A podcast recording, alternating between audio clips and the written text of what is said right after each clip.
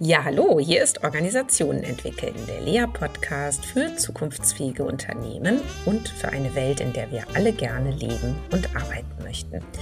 Ich bin wie immer Christina Grubendorfer, Gründerin von Lea und Autorin und ich freue mich, dass du auch heute wieder zuhörst. Ja, jetzt gerade bringt Spotify ja diese netten Jahresrückblicke raus. Da waren wir natürlich ganz gespannt, wie die Auswertung für unseren Podcast aussieht und dann war ich einfach nur total überrascht. Zum Beispiel darüber, dass dieser Podcast weltweit zu den 5% der meistgeteiltesten Podcasts gehört. Ja, und dafür möchte ich mich bei dir bedanken und ja, mach einfach gerne weiter so, denn sicherlich kennst du auch heute jemanden, für den oder die dieser Podcast auch wertvoll sein könnte und dann teile doch bitte diese Episode und hilf dabei, dass unsere Community noch weiter wächst.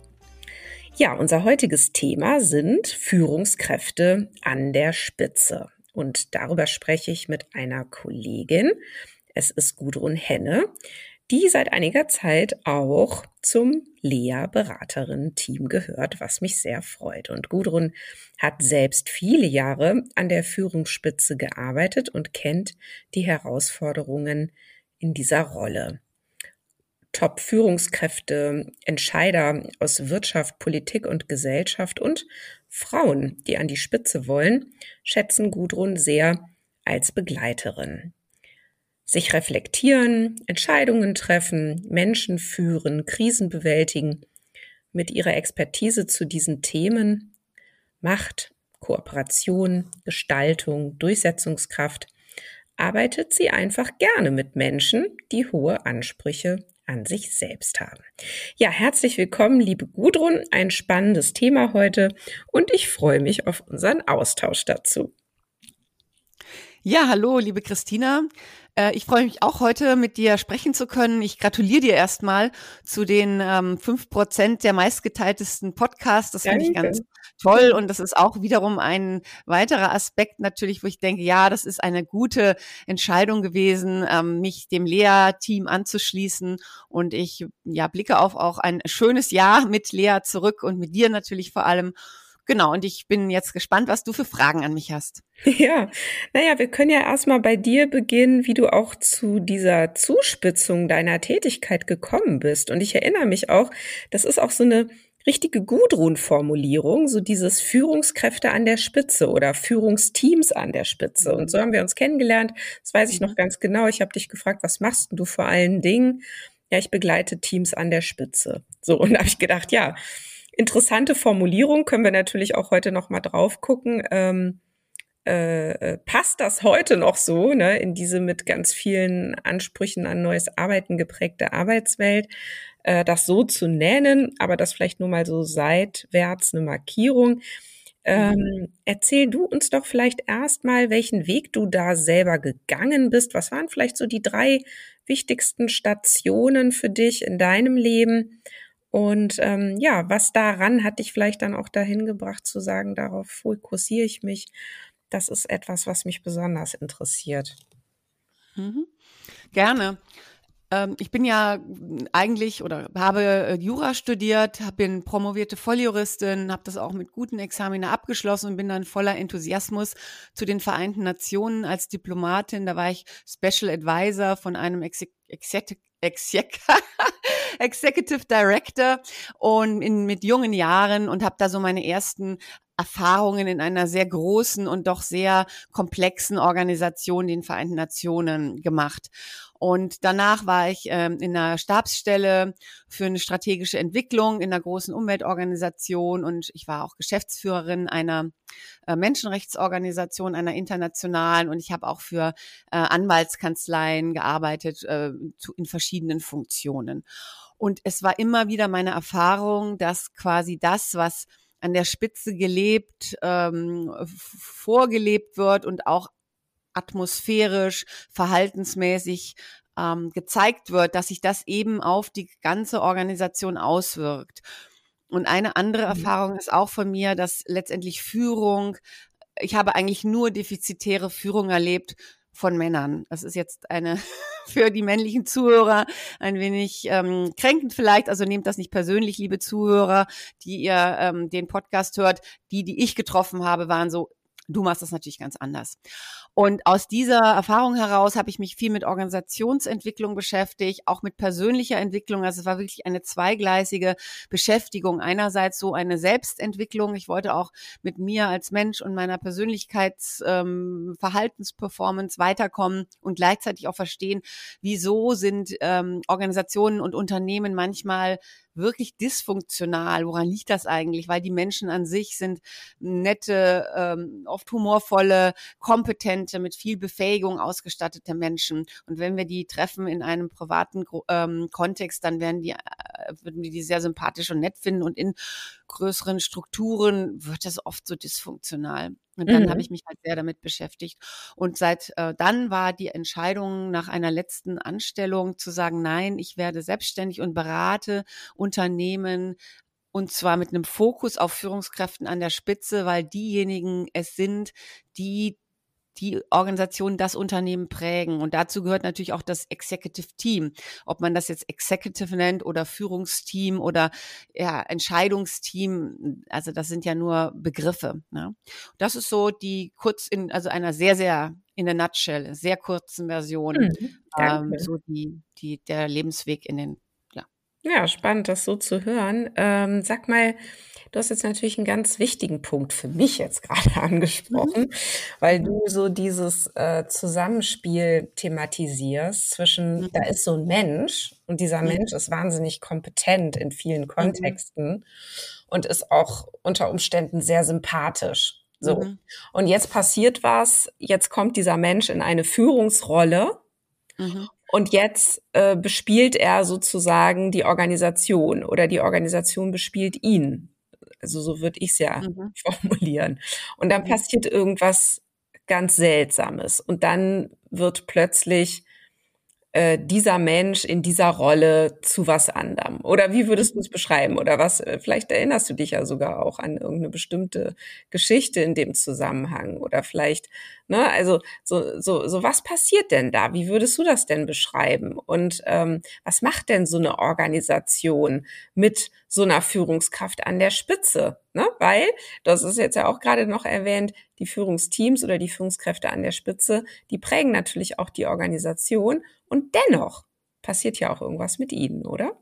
Mhm, na klar. Also die sind ja quasi nicht im luftleeren Vakuum sich selbst entfaltend, sondern die sitzen natürlich in einem Kontext und der Kontext heißt halt Organisation, heißt halt Unternehmen und da werden Anforderungen an an die Person gestellt, den Menschen gestellt, die der Mensch natürlich mit seinen Kompetenzen und seiner Eigenschaft und seinem Sein irgendwie beantwortet.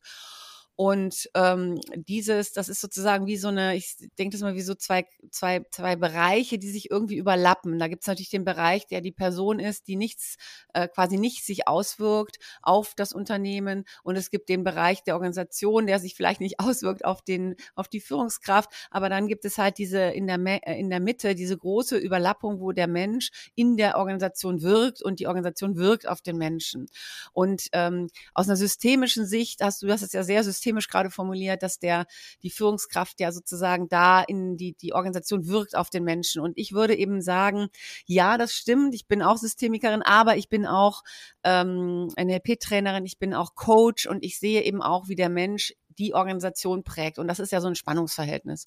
Und in hm. diesem Spannungsverhältnis ist es halt so, dass Führungskräfte an der Spitze eine höhere Wirkmächtigkeit haben als ein Teammitglied. Je nachdem kommt immer, wie gesagt, man kann nie allgemein reden, weil manchmal hat natürlich auch ein Teammitglied mit einer besonderen Idee, einer besonderen ähm, Aufgabe oder so eine, eine Auswirkung, die sich vielleicht fortsetzt, wie so ein Stein, wenn man ihn ins Wasser wirft und der so Wellen schlägt. Nichtsdestotrotz würde ich sagen, en gros kann man sagen, dass jemand, der eine Organisation führt, dass der eine größere Wirkmächtigkeit hat und dass die auch auf die Organisation sich auswirkt und atmosphärisch und kulturell eine ganz große Prägekraft hat. Die Leute gucken immer zur Führungskraft, ob ihnen das bewusst ist oder nicht. Ich glaube, bei aller Holocracy äh, ansetzen. Bei allen Ideen der, der selbstorganisierten Arbeit bilden sich immer wieder Führungsstrukturen raus. Es gibt immer wieder jemanden, der prägender ist als andere. Und in den meisten Unternehmen ist es halt so, dass es auch noch jemand gibt, der heißt CEO. Es gibt jemanden, der heißt COO und es gibt eben auch den Geschäftsführer. Ja, es gibt den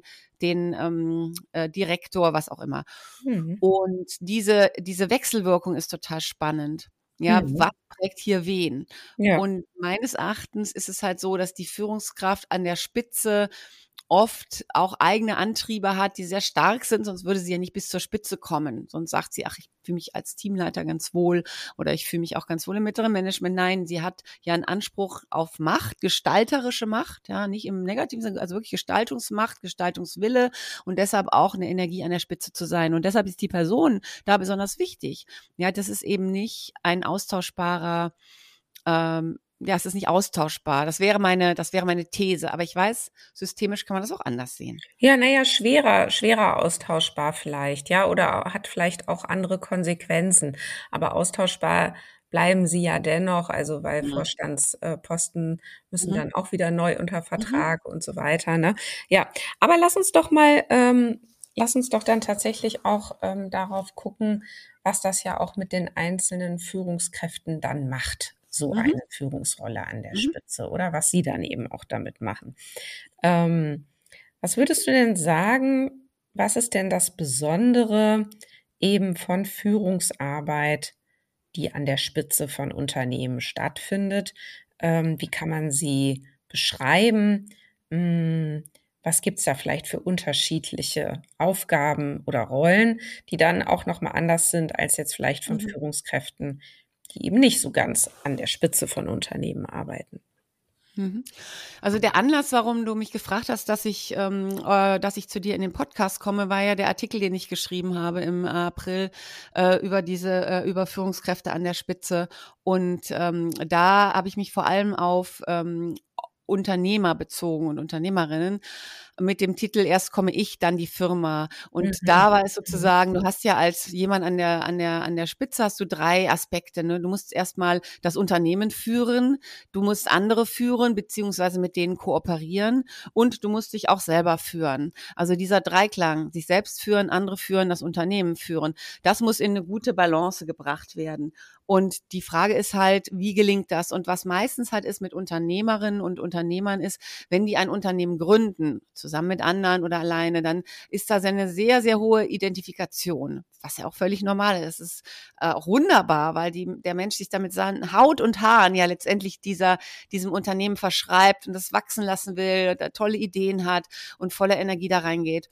Und eine Herausforderung ist dann eben, ab einem bestimmten Punkt einfach wieder mal einen Schritt zurückzutreten, sobald weit wie möglich letztendlich und sich selber in der Rolle in, aus Distanz zu sehen und sich auch zu trennen. In nicht mehr so, also die Personaleinheit, ich bin mein Unternehmen. Nein, da ist das Unternehmen, da bin ich als Unternehmerin oder Unternehmer. Und diese Differenzierung hinzubekommen und zu schauen, was brauche ich jetzt und was braucht das Unternehmen, das ist meines Erachtens äh, zentral, um das Unternehmen auch erfolgreich sein zu lassen. Mhm. Weil langfristig gesehen, du hast es ja schon gesagt, niemand ist unersetzlich, das stimmt stimmt. Irgendwann wird das Unternehmen ja auch einen Nachfolger brauchen. Irgendwann äh, wirst du das Unternehmen vielleicht verkaufen wollen oder du willst äh, ja es übergeben einer Familie, einem Familienmitglied, was auch immer. Und in dem Moment ist diese Verschmelzung dann ganz besonders schwer. Und das ist mhm. am besten, sich relativ früh zu distanzieren, um dem Unternehmen auch besser dienen zu können. Mhm. Ja? Ich glaube, diese Funktion des Dienens, die, ähm, die, die wird nicht genug ausgeübt, wenn du dich zu sehr identifizierst. Ja, was mich auch interessiert, wie du drauf schaust, ähm, ist, also für mich ist es eben tatsächlich auch nochmal ein Unterschied oder man könnte fast eine vierte Facette eben hinzufügen mhm. zu diesen dreien, die du jetzt genannt hast. Nämlich, wenn man sagt, man könnte ja dieses Unternehmerin sein auch nochmal trennen von eben Vorstand oder Geschäftsführung sein des Unternehmens. Mhm. Und das sind ja gegebenenfalls auch nochmal andere Aufgaben, die ich da zu mhm. erfüllen habe. Und manchmal und so mein Eindruck, aber da wird mich eben auch deine Erfahrung ähm, mhm. interessieren, verschwimmt es aber alles so für die Beteiligten. Ja. Also das ist mhm. eigentlich ja schon mal eine große Entlastung oder kann schon mal eine Entlastung sein, zu sagen, schau mal, du hast da ganz verschiedene Rollen. Ja, also du hast ähm, mhm. eben, du musst das Unternehmen weiterentwickeln oder du musst schauen, dass es mhm. Zum Beispiel mit Kapital äh, versorgt ist oder dass es insgesamt gut genährt wird oder so. Dann muss natürlich das Unternehmen geführt werden. Das ist aber auch schon wieder eine andere Rolle. Ja, also angefangen mhm. von Finanzen über Personal, über was weiß ich alles. Du hast das ja auch in deinem Artikel so wunderbar ähm, aufgelistet, was da alles so an, an Aufgaben zu erledigen ist äh, von, also wenn man das Unternehmen führt, da bündelt sich ja alles eben mhm. dort an der Spitze. Ne? Und dann eben andere führen und sich selbst führen. Ähm, das ist ja erstmal eine Entlastung. Also zu sagen, ah, stimmt. Daraufhin könnte ich mich jetzt ja mal beobachten. Jetzt könnte ich ja mal gucken, wie viel Zeit verbringe ich eigentlich in welcher Rolle? oder mhm. so? Oder wie arbeitest du dann da dran? Ähm, also diese Idee der Rollenklarheit, die ist natürlich äh, zentral. Das ist eine ganz wichtige also eine ganz wichtige Distanzierung, die erste Distanzierung zu sagen, was habe ich eigentlich für unterschiedliche Aufgaben und was für Rollen sind quasi an diesen Aufgaben, äh, welche Rollen, ähm, also wie erfülle ich diese Aufgaben mit welcher Rolle am besten ne? Mhm. und sich klar zu machen, was wird da von mir erwartet von anderen. Die anderen, das sind halt alle möglichen. Es können die Kunden sein, es kann aber auch der Geschäftspartner sein, es können die Mitarbeitenden sein, es können Zulieferer sein. Also ein ganzer Strauß an unterschiedlichen Erwartungen, die auf die Rolle gucken. Und ich muss mir sagen, okay, welche welche Beziehung bediene ich und welche Rolle habe ich da jeweils? Und das mal klar zu machen und aufzudröseln und sich dessen bewusst zu werden, das ist zentrale zentraler äh, Schritt. Und in ähm, und meistens denken ja sozusagen die die Führungskräfte an der Spitze, sie hätten das schon alles auf der Platte, weil sie ja unendliche To-Do-Listen haben und unendliche Aufgabenfelder, die ja auch zum Teil sehr stark fremd be, be, bespielt werden. Und da mal einen Schritt zurückzugehen und sagen, okay, wo sind hier wirklich meine Rollen? Was sind das für Aufgaben? Welche Erwartungen muss ich erfüllen?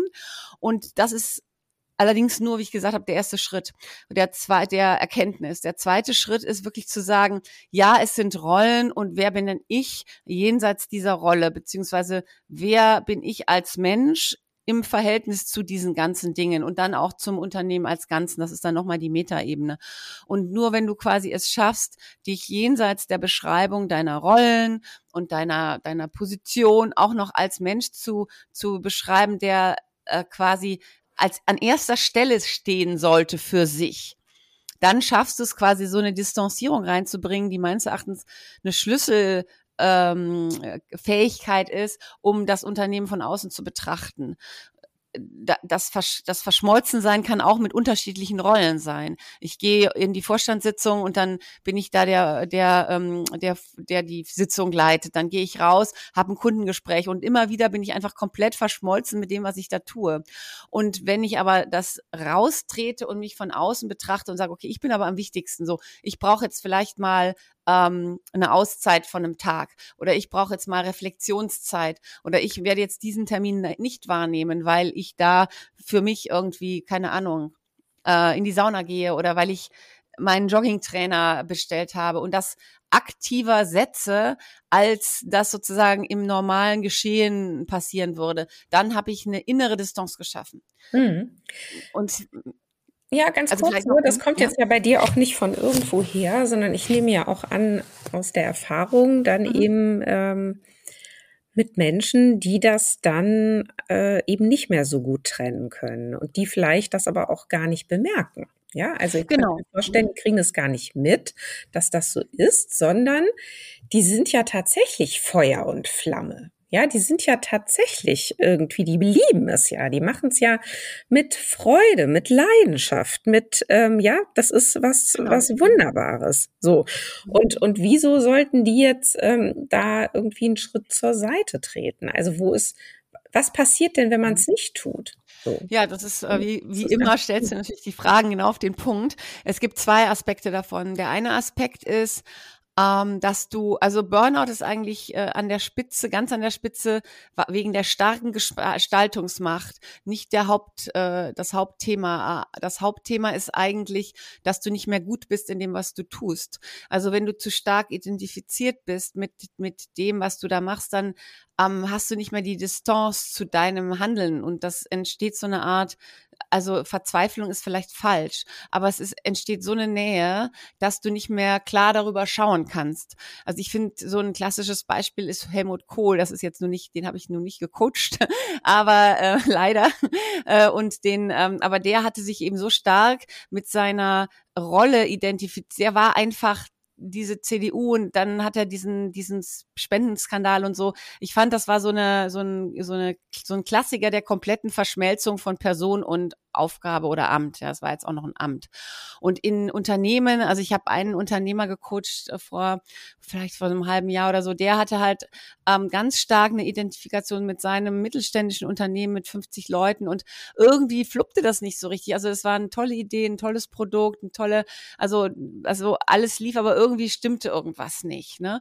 Und da hat er dann irgendwann mal gesagt, ja, ich also in, das haben wir lange rausgearbeitet, ne, dass er sagt, ja, also ich bin einfach mein Unternehmen. Und was heißt das denn dann? Ja? Und wenn man sein eigenes Unternehmen ist, dann, dann verschwindet man und dann ist man in der Führungsfunktion nicht mehr nicht mehr frei genug. Vielleicht ist das der Punkt, ähm, dass die Freiheit des Entscheidens und Draufblickens, die ist sozusagen weg. Also man sieht letztendlich vor lauter Bäumen den Wald nicht mehr, mhm. weil man zu sehr im Wald ist. Und ich glaube, das ist so eine innere Leistung, die man schaffen muss, weil, wie du sagst, man ist total begeistert, man brennt dafür. Das ist ja wunderbar. Und trotzdem muss ich dann irgendwie es schaffen, mich von außen da drauf schauen zu lassen. Mhm.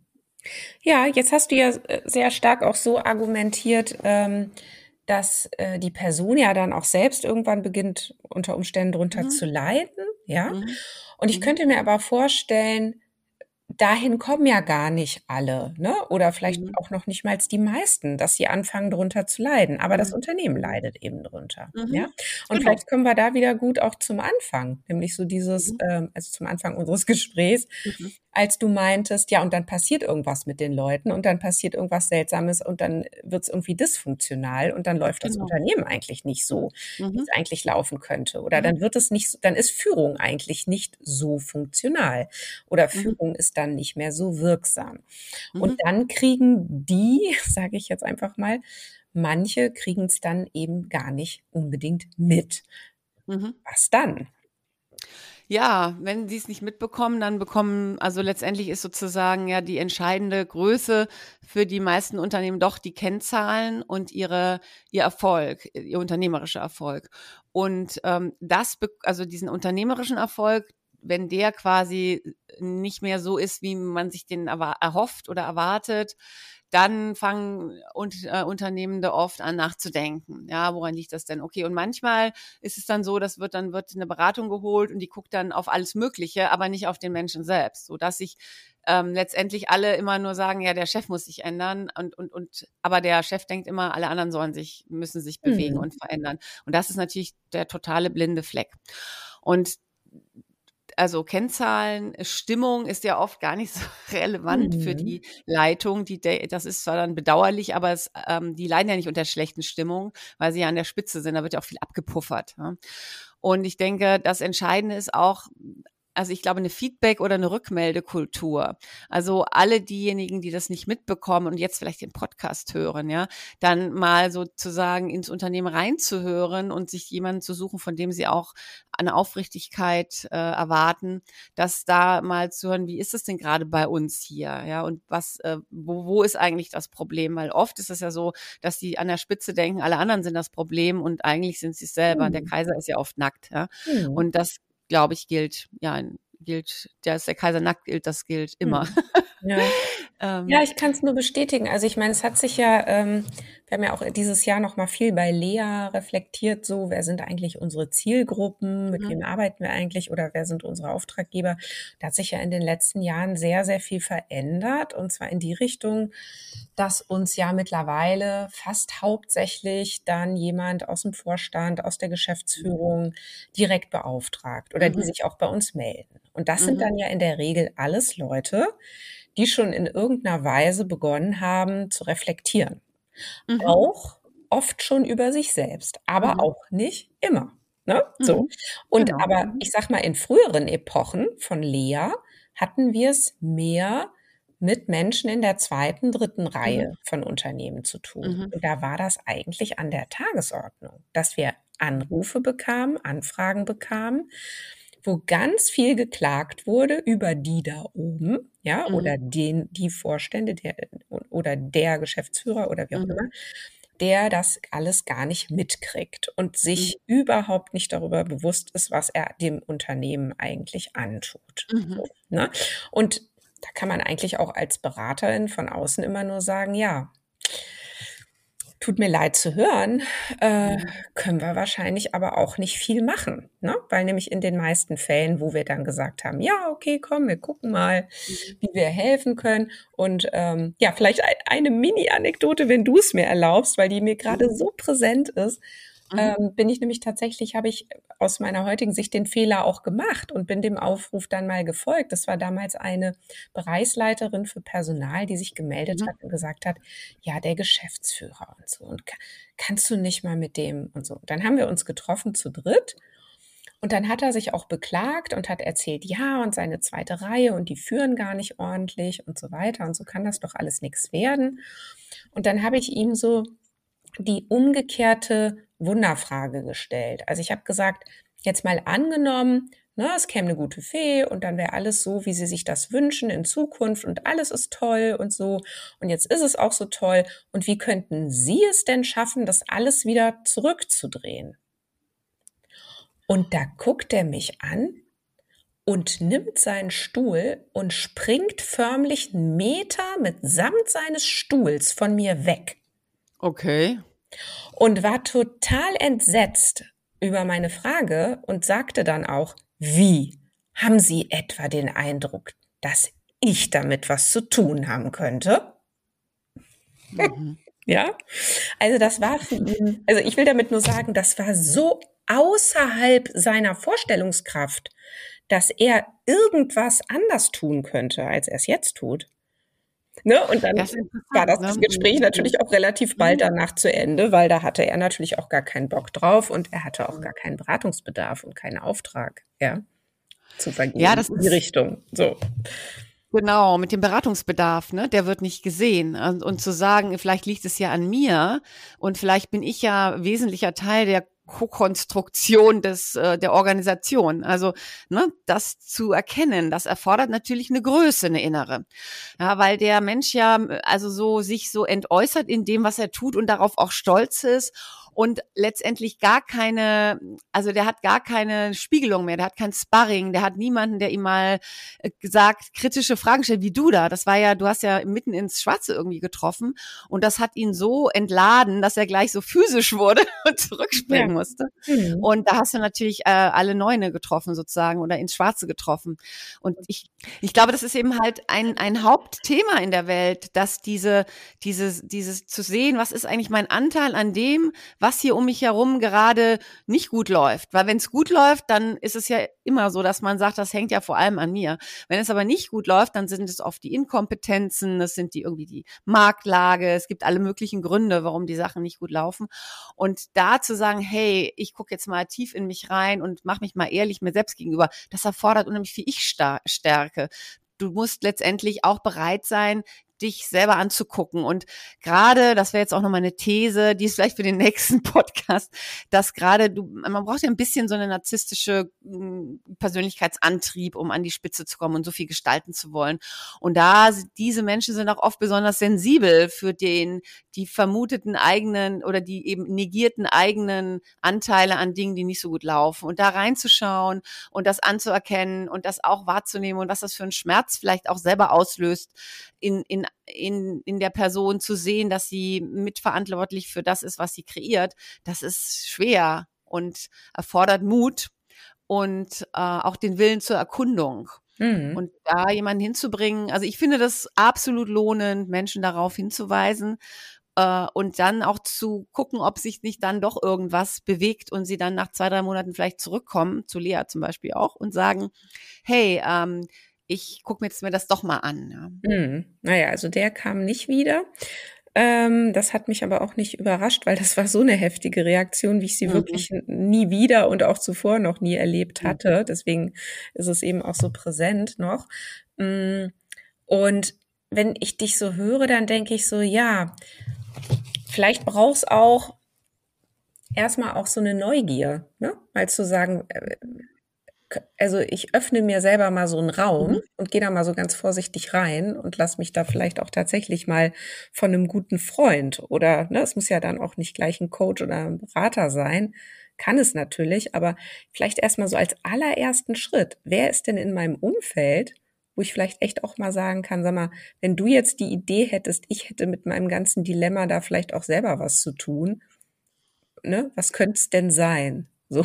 Ja, oder, mhm. ne? oder was wäre denn deine Empfehlung? Also, äh, wenn man jetzt wirklich mal sagt, da ist jemand und, und, und denkt so ganz zaghaft, ja, okay, vielleicht sollte ich mich ja auch mal mit mir auseinandersetzen und hat aber auch gleich so diese innere Stimme, die sagt, oh, jetzt werd mal nicht esoterisch oder um Gottes Willen, jetzt bloß nicht hier rumpsychologisieren, ja, oder ein Coach, oh je, da kann ich mir ja gleich auf die Couch legen irgendwo. Oder? Genau. Also was,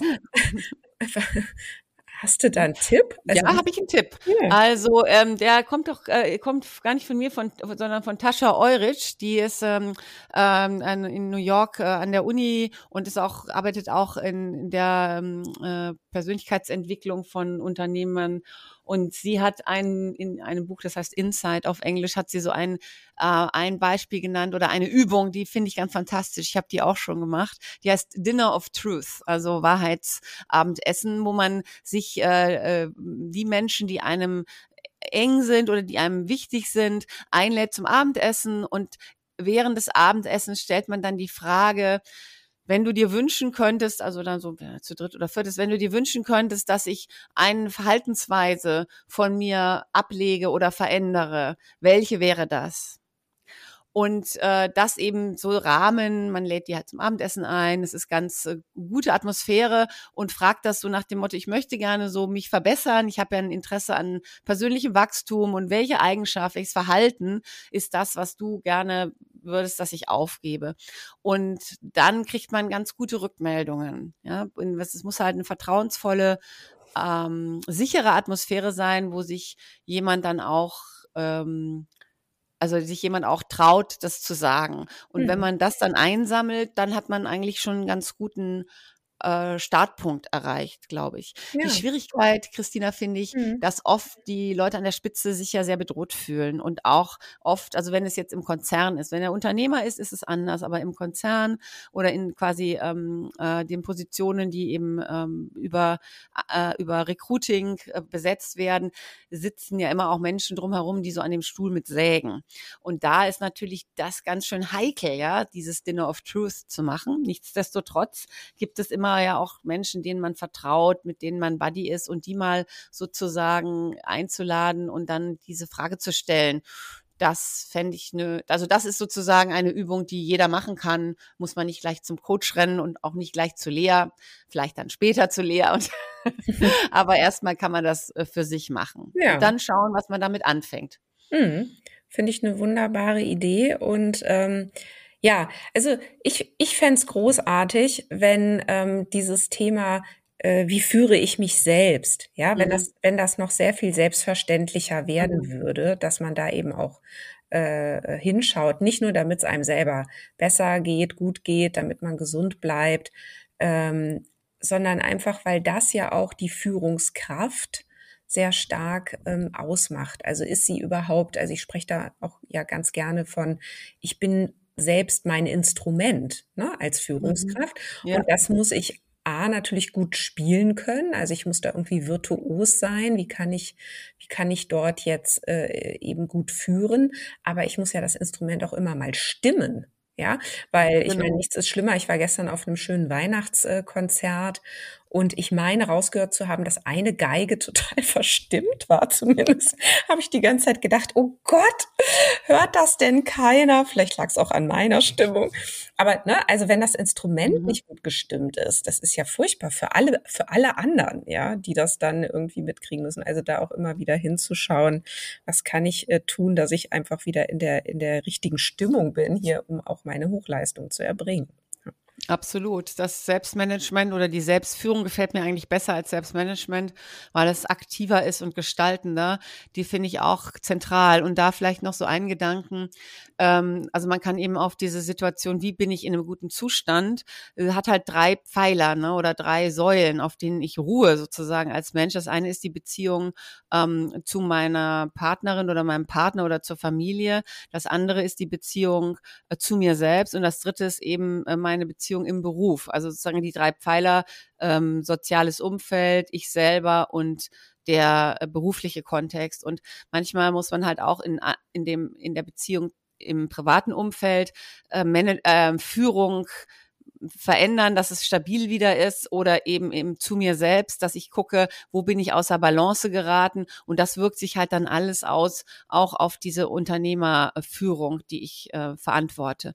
Mhm. Und ähm, dieses was ich auch immer wieder erstaunlich finde, ist, wie wenig sich oft Führungskräfte für sich selber interessieren. Also das gut, die zum Coaching kommen, da ist das natürlich anders, aber ich arbeite ja auch zum Beispiel im Kontext jetzt bei dir mit oder ich habe ähm, Teams, die ich begleite und immer wieder stelle ich fest, so das Interesse an mir als eigener, als Person, als Mensch, ja, das ist oft in diesen, in diesen Spitzenpositionen nicht so ausgeprägt. Ja, und da, äh, weil das alles ins Außen geht. Ne? Und wie komme ich da wieder an eine Anbindung. Jetzt ist ja natürlich Meditieren ganz modern geworden, Mindfulness ist ganz modern geworden, aber ich finde oft, dass diese diese ganzen ähm, diese Mindfulness-Industrie oder diese ähm, Meditationsweise, äh, die dienen immer dazu, also häufig dazu, muss man sagen, in der Funktion besser zu werden. Und sie dienen nicht unbedingt dazu, zu sagen, hey, wie distanziere ich mich eigentlich als Mensch von dem, was ich da tue? Wer bin ich eigentlich ohne das, was ich tue? Äh, was macht mich aus? Wie will ich sein? Und so eine Innenschau auch zu betreiben. Wie kommt es eigentlich, dass ich so bin, wie ich bin? Um mhm. dann mal zu erkennen, was mich letztendlich konstruiert. Und wenn man da sich selber auf die Spur kommt, dann ist das nicht immer nur erfreulich, aber es ist immer sehr erhellend und in langer Sicht ist es natürlich äh, sehr, sehr nachhaltig, weil du dadurch ähm, Sachen verändern kannst. ja. ja. Du, das finde ich einen schönen Schlusspunkt, weil ähm, ich meine, ich bin ja gerade selber ähm, wieder dort in die Falle gegangen und habe sehr stark so argumentiert, ne? nämlich zu sagen, ähm, ja, sich selber gut stimmen, um dann wieder bessere Leistung zu bringen oder ne, äh, auf sich selber schauen, damit das Unternehmen erfolgreicher ist. Aber der Aspekt, den du jetzt nennst, der ist ja noch viel wichtiger. Ja, sich nämlich immer wieder auch zu distanzieren und zu merken, äh, und ich für mich bin was wert und bin wichtig, mhm. mhm. unabhängig davon, was ich leiste. Und was ist ja. da eigentlich? Ja, und das finde ich doch ein wunderschönes äh, Schlussbild, dass wir uns alle auch mal wieder mehr uns selbst zuwenden könnten, einfach um unserer selbst willen. Liebe, genau, liebe Gudrun. Gut, liebe Christina, ich danke dir sehr herzlich, dass ich heute bei dir zu Gast sein durfte und ich freue mich auf ein gelungenes Miteinander vielleicht im nächsten Jahr. Ja, auf jeden Fall. Danke, Gudrun. Tschüss. Tschüss. Ja, das war Organisationen entwickeln, der Lea-Podcast für zukunftsfähige Unternehmen. Danke, dass du wieder deine Zeit mit mir verbracht hast. Gefällt dir mein Podcast? Dann würde ich mich riesig freuen, wenn du den Podcast in deinem Netzwerk weiterempfiehlst. Und falls du über Apple Podcast oder Spotify hörst, dann gib uns doch auch gleich fünf Sterne. Das hilft uns enorm dabei, weitere Menschen zu erreichen, denen es auch ein Anliegen ist, eine Welt zu schaffen, in der wir alle gerne leben und arbeiten möchten. Tschüss, bis zum nächsten Mal.